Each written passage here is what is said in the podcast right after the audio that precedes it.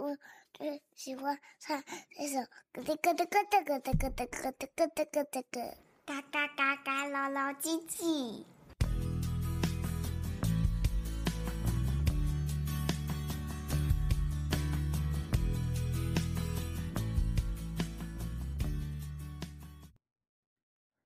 Hello，大家好，我是乐乐爸爸。最近天气多变化。大家要记得多加件衣服保暖哦。前阵子我们家乐乐和晨晨才得流感，在家休养了五天。我和老婆和我妈轮番上阵，最后总算把他们病养好了。期间，我老婆碎念了一句：“也不知道是不是你们带出去玩被传染的。”哇！我当下就火了，想说这是重点吗？遇到就遇到啦。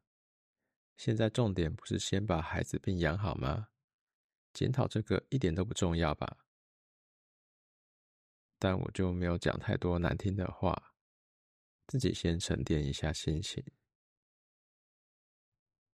后来冷静了一下，理清自己为什么会生气后。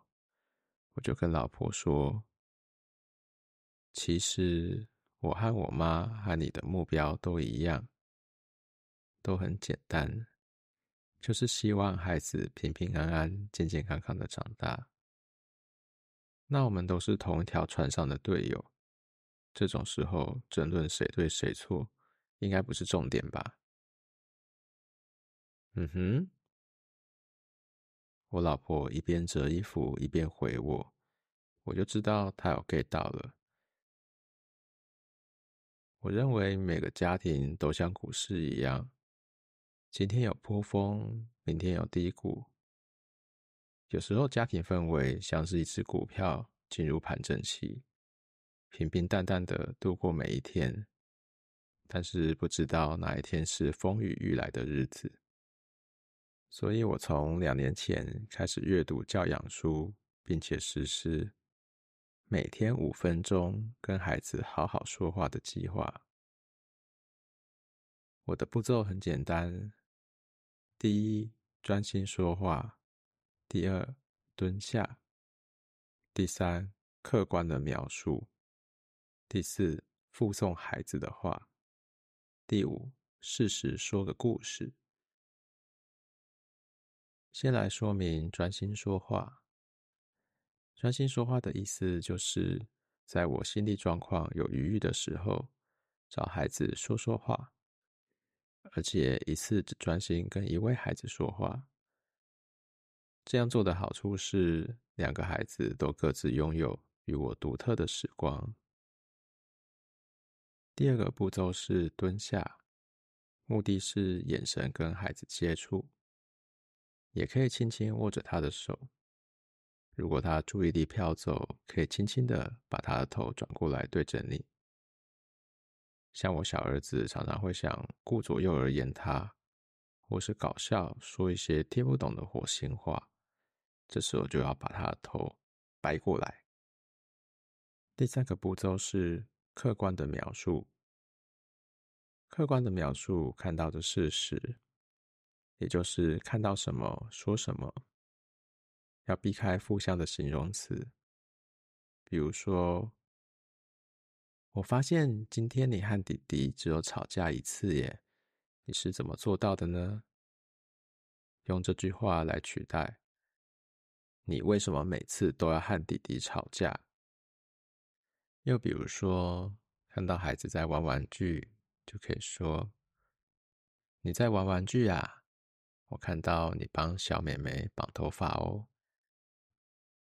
孩子发现你在关心他在做的事情，自然很开心的就会打开话匣子跟你聊哦。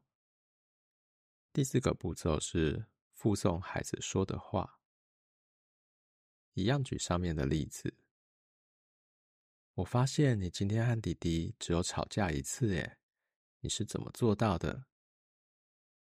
因为弟弟今天都很乖啊，他都没有抢我的贝贝。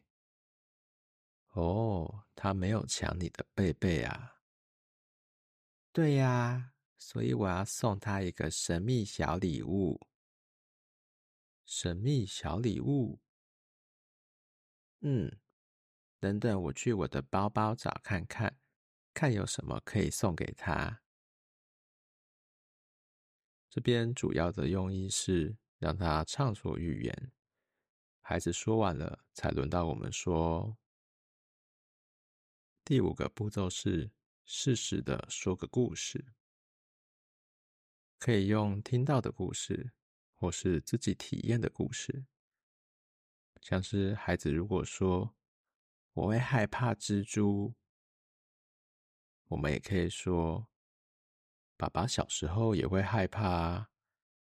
但是后来在学校学到蜘蛛会吃蚊子，就没有这么害怕了，反而希望他多吃几只蚊子，把家里蚊子吃光光。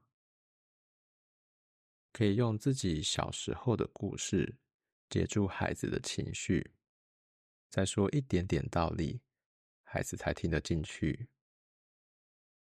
华伦·巴菲特曾经说：“想要一个东西。”最好的方法就是让自己配得上它。